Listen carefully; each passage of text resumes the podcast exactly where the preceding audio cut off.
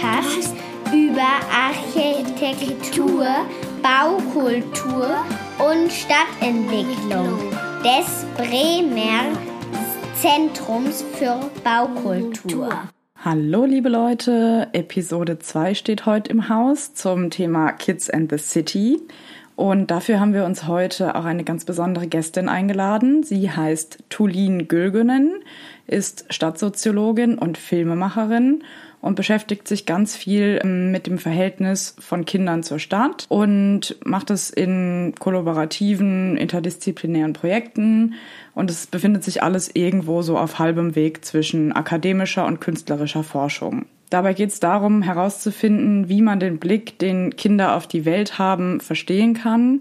Und sie hat lange Jahre in Mexiko-Stadt gelebt, hat sich dort eben sehr viel mit dem Kontext beschäftigt, ist jetzt mittlerweile aber nach Berlin zurückgekehrt und öffnet dementsprechend ihre Forschung auch für andere Gebiete. Ein Hinweis noch vorab, das Gespräch findet auf Englisch statt. Deswegen haben wir uns überlegt, dass wir euch die Möglichkeit geben, dass ihr den Podcast bei YouTube anhören könnt und dort eben Untertitel einstellen könnt, sowohl auf Englisch, aber dann auch automatisch übersetzt auf jeder anderen Sprache. Ich hoffe, ihr seht uns das nach. Das war jetzt auch mal so ein bisschen eine mal wieder eine Premiere hier irgendwie auf Englisch, aber ist ja auch schön, wenn man einfach ein bisschen mehr Perspektiven auch mal einbeziehen kann und das ist ja auch genau das, was wir wollen. Nochmal der Tipp, Hört euch das Impressum bis zum Ende an. Es lohnt sich wirklich. Nachdem ja in der letzten Episode in der Urban Legend die Kinder aus Osterholz-Teneva hier vorgestellt wurden, geht's dieses Mal bei der Urban Legend wieder um die Wahrnehmung von drei Jungs, Anton, Levi und Elias.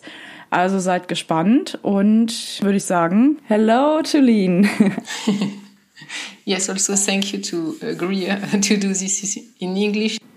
Yeah, sure. I'm very excited, especially if, uh, because that's the first episode in English.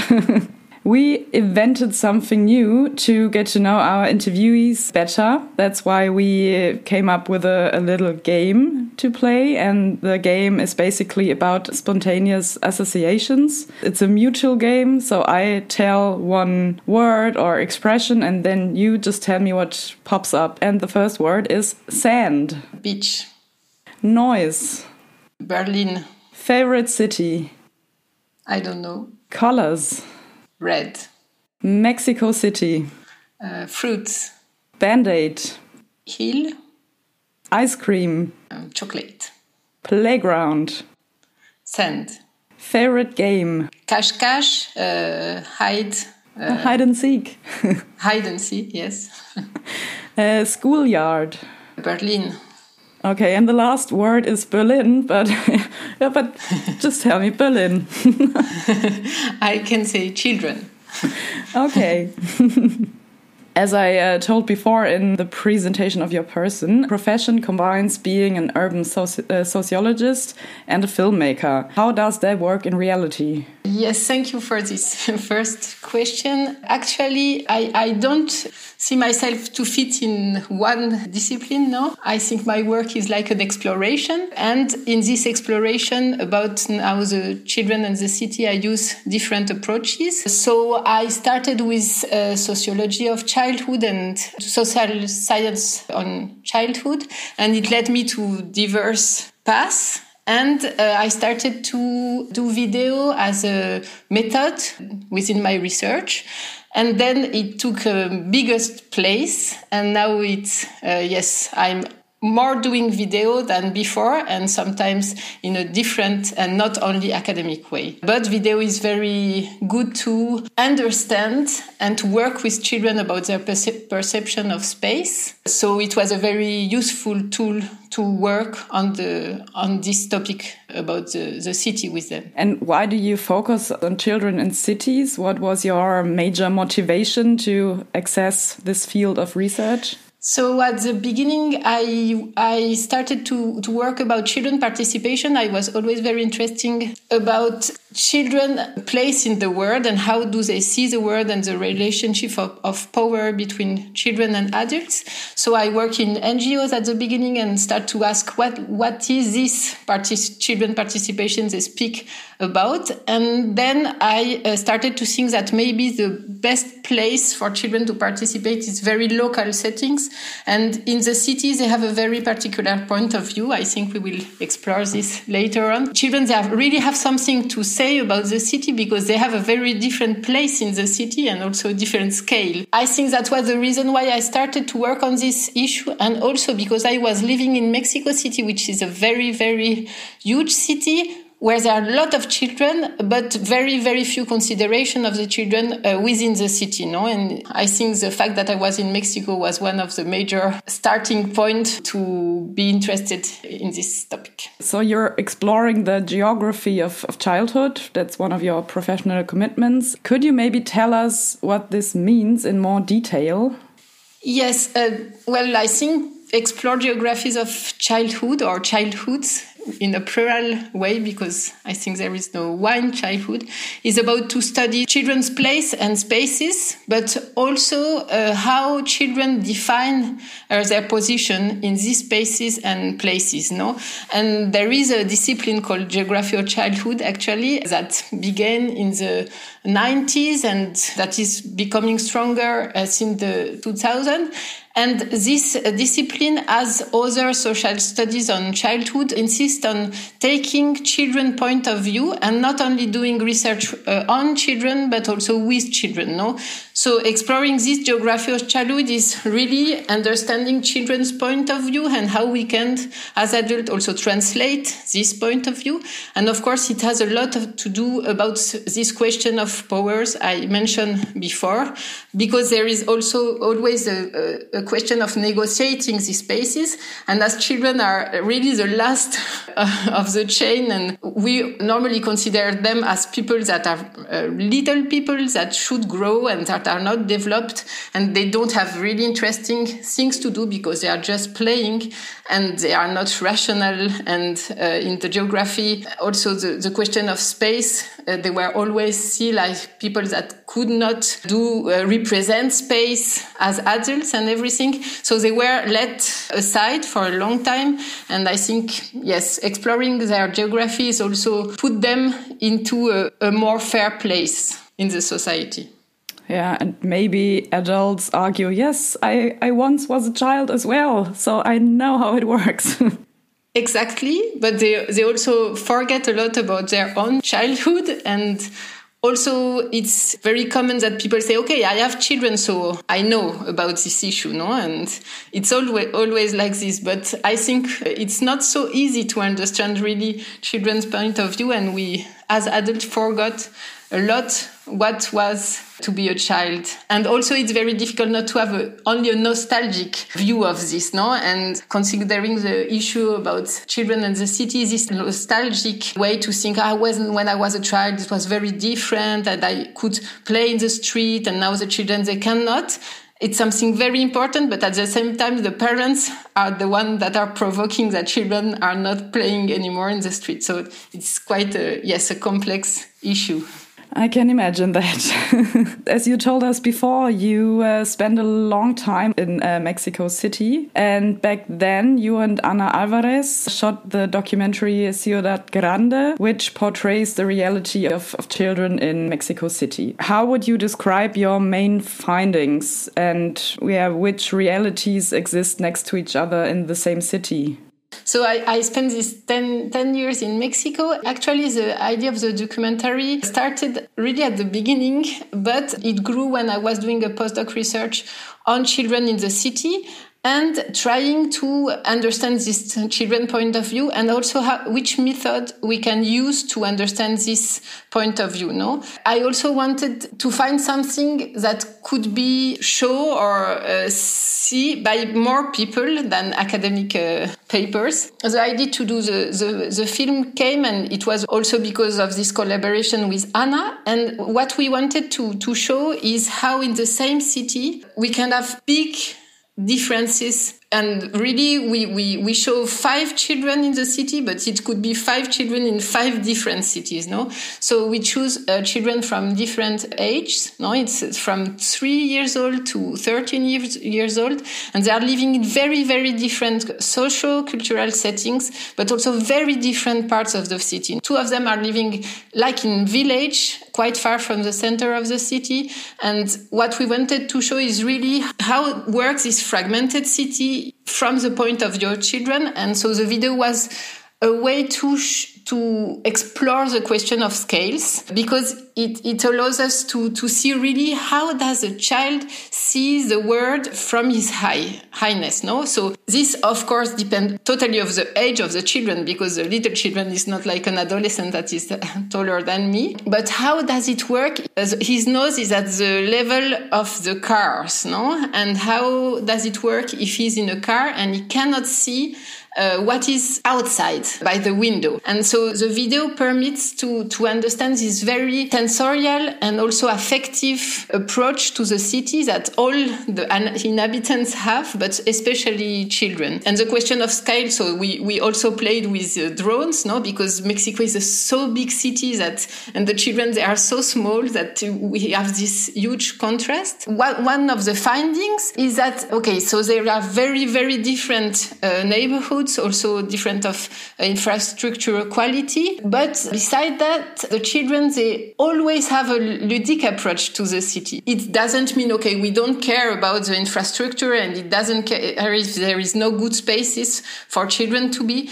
But uh, even if there is there are very very bad spaces the children they, they have this approach not only to the city but to the world no? So there is this little girl uh, there is a lot of sun and really there is no shadow and they have walked a lot to go to the playground but she's playing with her uh, plastic bottle on the wall and listening what the noise uh, of the plastic bottle of the noise. Of the, there is a little six years old boy. He makes one hour and a half to go from school to home uh, in the public transportation with his old brother and he's doing all the time wordplay. He's seeing all the publicity, the, the, announcement on the on the streets, and he's doing wordplay all the time. So it was really how we can also see that play is something very inherent to to children. Of course, we need some uh, playground equipment and a city uh, made for children, but children manage to appropriate the city even if the city is really against them. Mm, I think the most or my most favorite scene was when this little boy he was uh, on I think the way from home to a swimming pool with his mother, and then he. Uh, there was a, a public um, telephone and he wanted to make a call and i really love that scene because it was so it was very nice yeah because it's not yeah the purpose for playing but yeah, he just wanted to make a call and then he had to do a call and he made it. and just before he sees a hole in the in the street, and so he, he started to see what is in this hole, and really just like also the, the difference of scale allows them to see details that we we don't see. They are really closer to the pavement, no? So if the pavement is uh, all uh, broken, it's very difficult for them to walk. But also, for example, these three routes the, in the pavement in Mexico City, they are incredibly good for children as a playscape. No, they are not good for people that cannot walk well, but uh, but for children they are really like very nice. Mm, that's true. And what I think, or what I recognized at first was, uh, as you were saying before, with the level or the, the height of the children, that most of the time the heads of the adults were cut off. Is very harsh to say, but you know what I mean. So you couldn't see the, the faces of the grown ups think that was very interesting to be really at the same level. I think what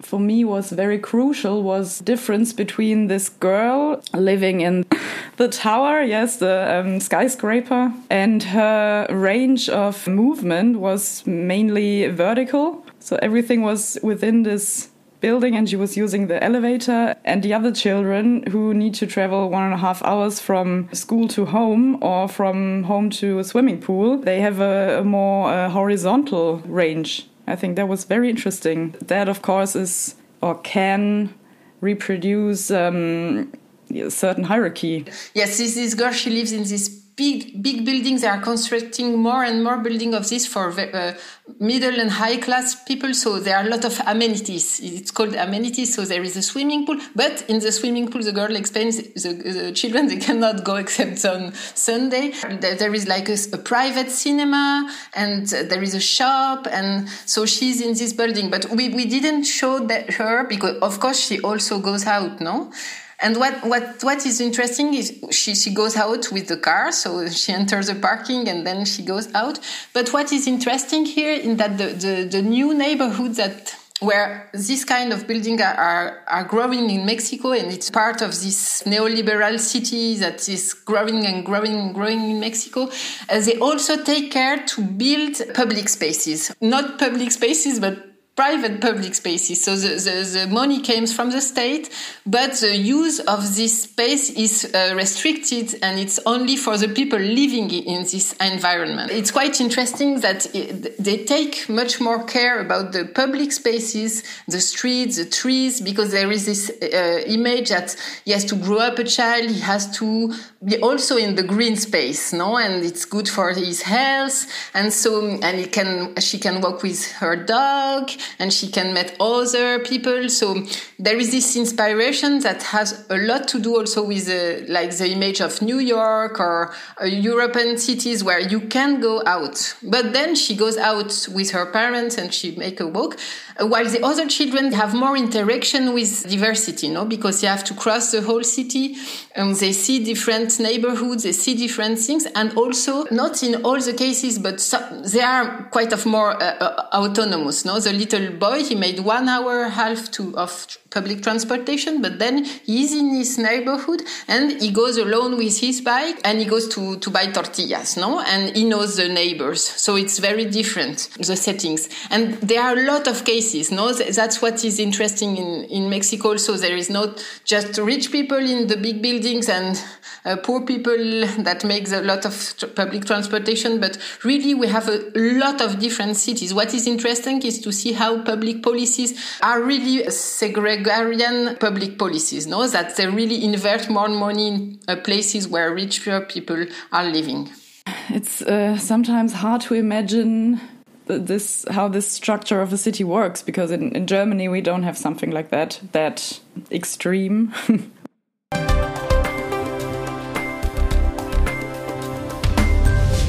Urban Legends. Heute von und mit also ich heiße Anton und bin zwölf Jahre alt. Ich bin Elias und ich bin elf Jahre alt. Ich bin Levi und ich bin zehn Jahre alt. Was wünscht ihr euch auf Spielplätzen? Also ich wünsche mir schon eher spannendere Spielgeräte.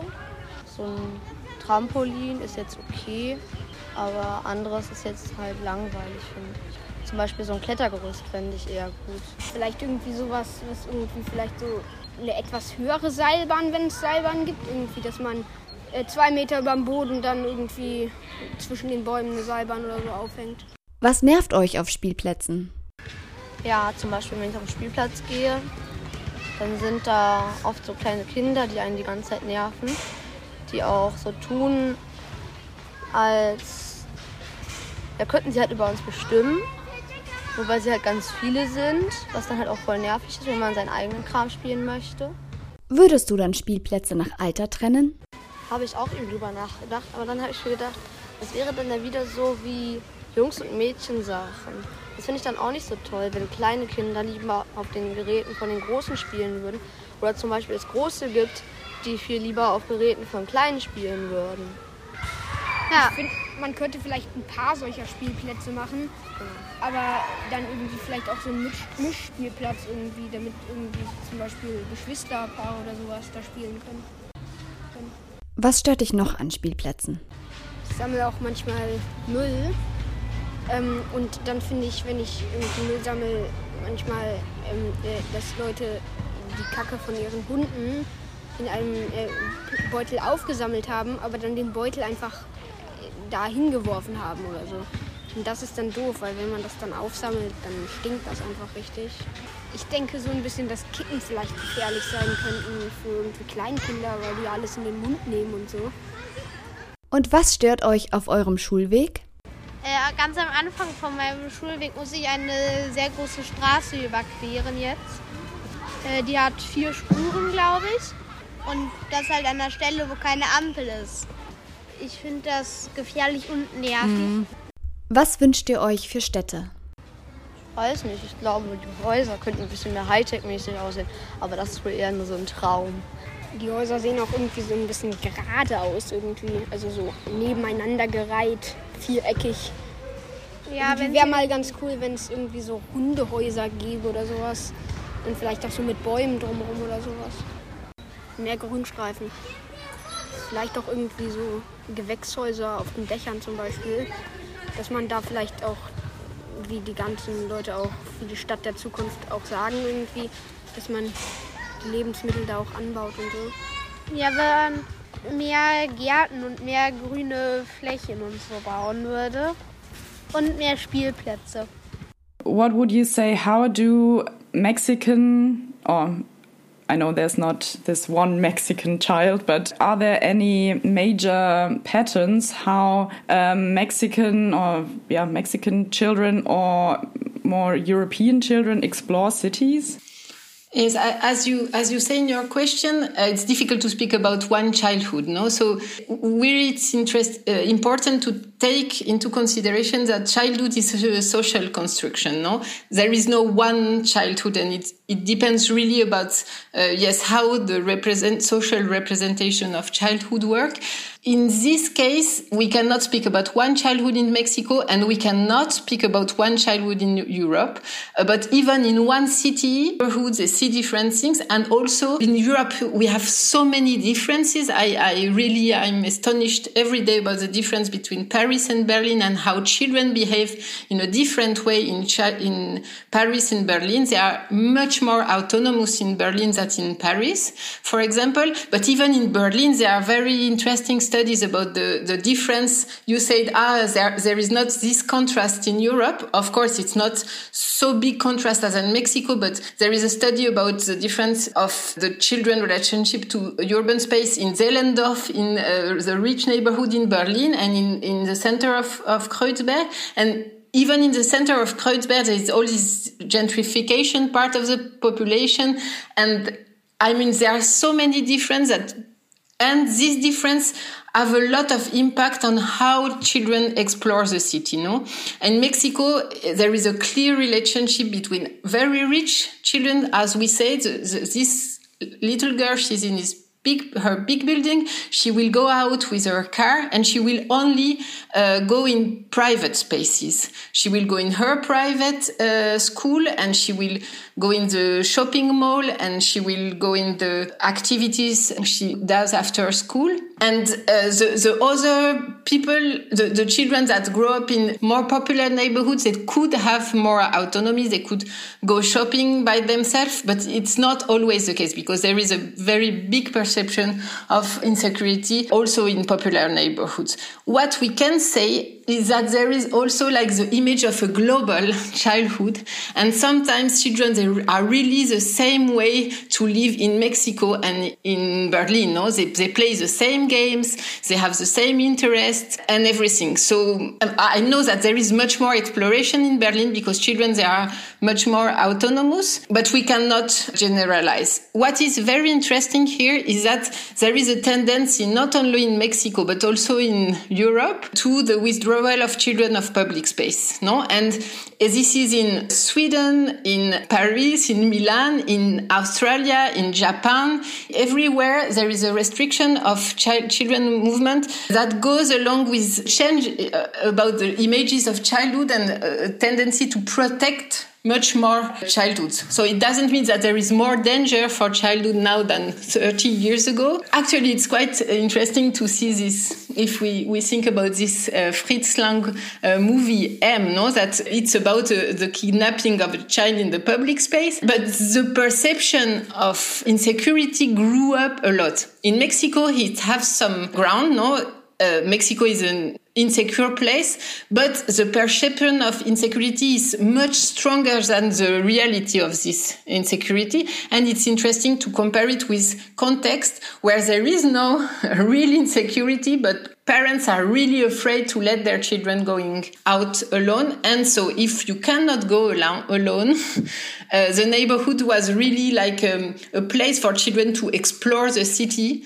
Uh, no it was a continuation of the home and where they could first explore and then their range and the possibility to go a bit uh, far from their house, uh, houses as they grew up Yes, traditionally the neighborhood was the, the, the, place to explore, no? You start with the playground and your street and then you go a bit. And if you cannot be alone because you are always with your parents and always in the car, of course, you cannot uh, explore. Or their range of exploring the city is more yeah like islands and not like a circle. Yes and also if you see for example the the, the securization general of the cities cameras every, everywhere or even the the shape of the playgrounds that are built not as I know a lot in Berlin, but for example in Paris, where you really have to have a total visibility, no risk, no, no risk to fall, but also no risk. So the, the children they cannot hide, and the, the I think the basic part of the exploration is the possibility to go in the little places and to to hide in them. No, so if you have a total visibility for the parents, it's more difficult to explore. It's quite the contrary of the possibility of exploration. How's that? Is there a main driver of this tendency? All this study about children has to be seen also in a more general way. No, so the the, the, the manage of risk and the, the paranoia uh, about stranger, about risk.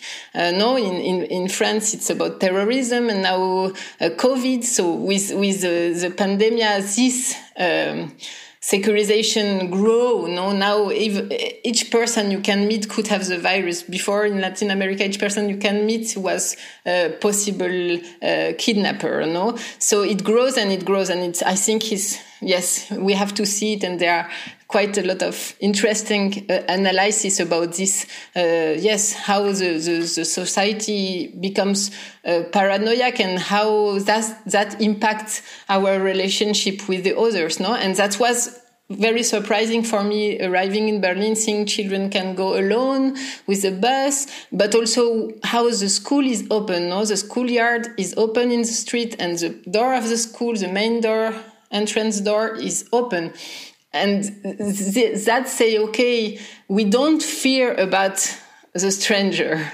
And in paris you have policemen uh, in front of the schools no? Not of all schools but i mean it's very different way also to to to see to see the society in general. And then maybe the the media has its own influence. Of course. What would you say? What's what are the differences? More general, what's the level of participation of children's concerns or needs in in cities? Children's participation became uh, quite fashionable, also because it's part of the uh, right of the child, and also because I think in general the participation of people is like part of the fashionable city, and yes, we integrate people, and so it's very different uh, also according to the context. For example, in Mexico, there is no children participation at a public level. Sometimes there are assemblies or drawing, uh, they, they make a drawing, and so they say, okay, children participate and in Europe, I think there are more initiatives. I know that in Berlin, there are a lot of things. In France, there are more and more initiatives that are uh, from the, the city themselves or from association. And so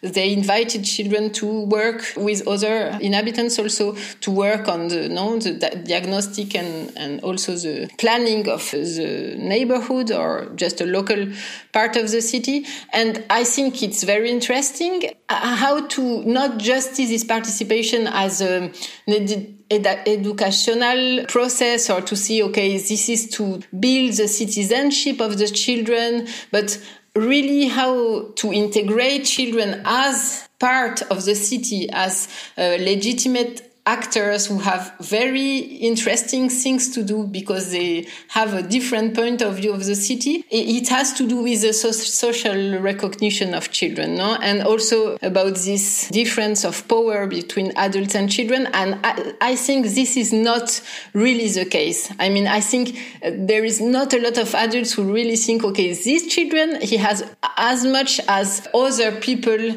to say about the city and, and we should really uh, integrate them uh, as co-creators of the space and not just as okay uh, little children that will imagine castles and funny funny things. Wouldn't it be better for children to grow up in rural areas? There could be this nostalgia also uh, or romantic image of children running in the, in the fields and with nature. And first i think there is no one kind of rural ch childhood, no. There is a quite important author on this topic, which called Colin Ward, which is a, an anarchist who wrote a very important book at the uh, end of the 70s called The Child in the City. And then he wrote another book called The Child in the Country. And he started saying there is maybe less difference between rural children from a poor family and rural children from a rich family than from a children in the city of these two different social backgrounds no? So it's difficult to to do this kind of generalization about how rural children live. And i think maybe rural children they some rural children they are working in the fields and they are also much more free. But i think the restrictions that exist in the cities also apply to a lot of rural children. Maybe they could be autonomous just outside there, no, in the, the area surrounding their house, but they also depend a lot on adults to see their friend, for example, if they don't live in the same village or to go to school. I'm not specialized about uh, children in the countryside, but I think it's important to, to see the, the, the difference and not to romanticize, um, even if, uh, of course, the presence of nature and animals are very, very important for children. When, when it's not present in the city, it's something that miss for their development if you want to conduct research about and with children, I think sometimes you need other research methods. So you are using, for example, counter mapping. Can you tell us what that is and which new insights can be brought up by this method? The importance of method to investigate with children is, as you said, crucial. In general, artistic methods uh, can work a lot, no? And it's uh, also photography or model making and also the, the mixture of method. When I started working with children, I started to do maps with them because some, it's something that was, no, the more obvious when I wanted to understand where they were going in the city, and also it was of the methods more used for by uh, children geographers. I didn't know that it was a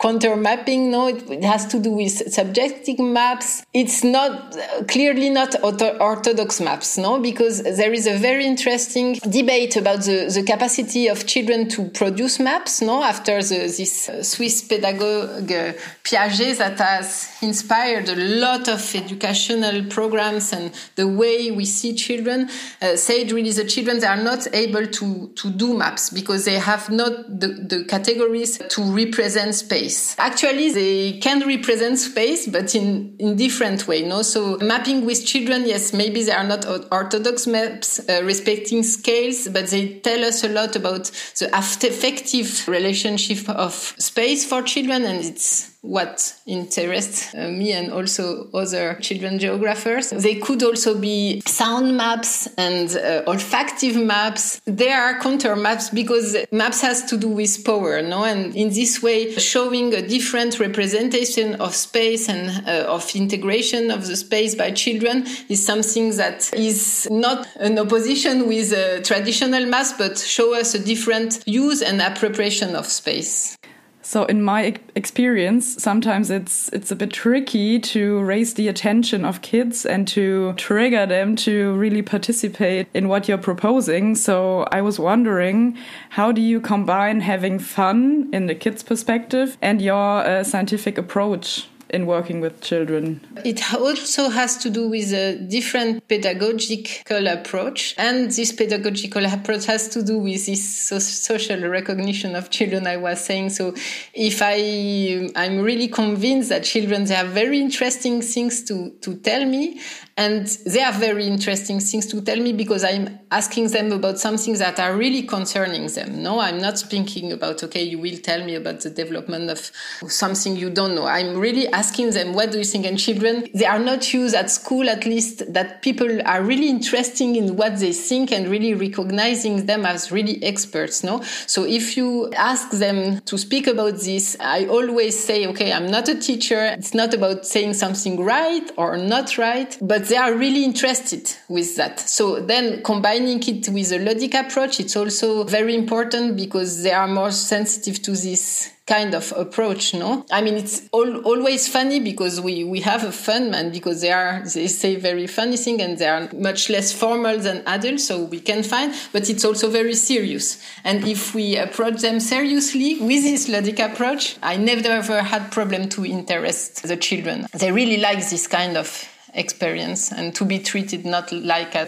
educative subject but as equal people. What do you say is a child friendly city? Or the other way around, what would a city look like designed by kids? Child friendly city is a label that UNICEF is giving to city or cities are doing like agreement with UNICEF. I would say that a child friendly city is not just a city for children. No, so children shouldn't design themselves the city for all the inhabitants, but the best city would be a city that is good for children, adults, women, men, diverse people, not just only constructing playgrounds for children, but imagining spaces where uh, children from different ages, but also their parents, also old people that could have fun just sitting in a bank and seeing children playing. Child friendly city is a common city, no? That has to do with the interest of a different kind of population but also integrating them, including children, in the process of seeing what are the points that doesn't work and what are the points that could work better. And which is the most child-friendly city you know? In the, city, the cities I know, I, I think Berlin is a very uh, a child food city also because it has a lot of space. No, I think it has to do also with the disponibility of space, also the ways that uh, children are grown up here, and this importance of autonomy. And I think it's yes a very playful city. When I describe Mexico City, maybe it sounds that it's a very horrible city for children, but I think it's not so horrible. I mean, what I said before about the roots of the trees, it's also a city where children can have a very, very nice childhood. But definitely, Berlin is a very nice city to be when you are a child, I think. And do you have maybe last question? If you had one wish, what would you do? oh, I will follow doing what I'm doing now, which is also using more video and exploring more the sci-fi approach with the children and how could we imagine as a city more fair and pleasant place for all. Will you do another film uh, about the the situation in Berlin? yes, maybe I, I would really love to do it in in another big city like Istanbul, for example. Yes, in Berlin, maybe I, I take some uh, inspiration, but I, I'm not so interested about doing research here about this topic because I think the things are quite good and I like when my research can help to build better things. So Berlin could be a good point, not to compare because it doesn't have a lot of sense to compare Berlin to Mexico City, but to, to understand why does it can work. Hmm. And in the meantime, we can watch the documentary on YouTube.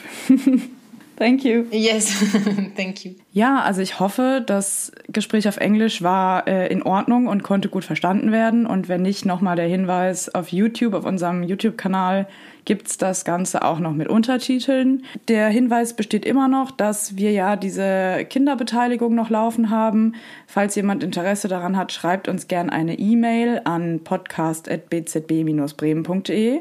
Da könnt ihr uns natürlich auch aus anderen Motivationen rausschreiben, äh, jederzeit. Wir freuen uns immer. Außerdem findet ihr auch den Link zu dem Film von Tulin, Ciudad Grande, in den Show Notes und eben auch allerhand andere Links und interessante Dinge.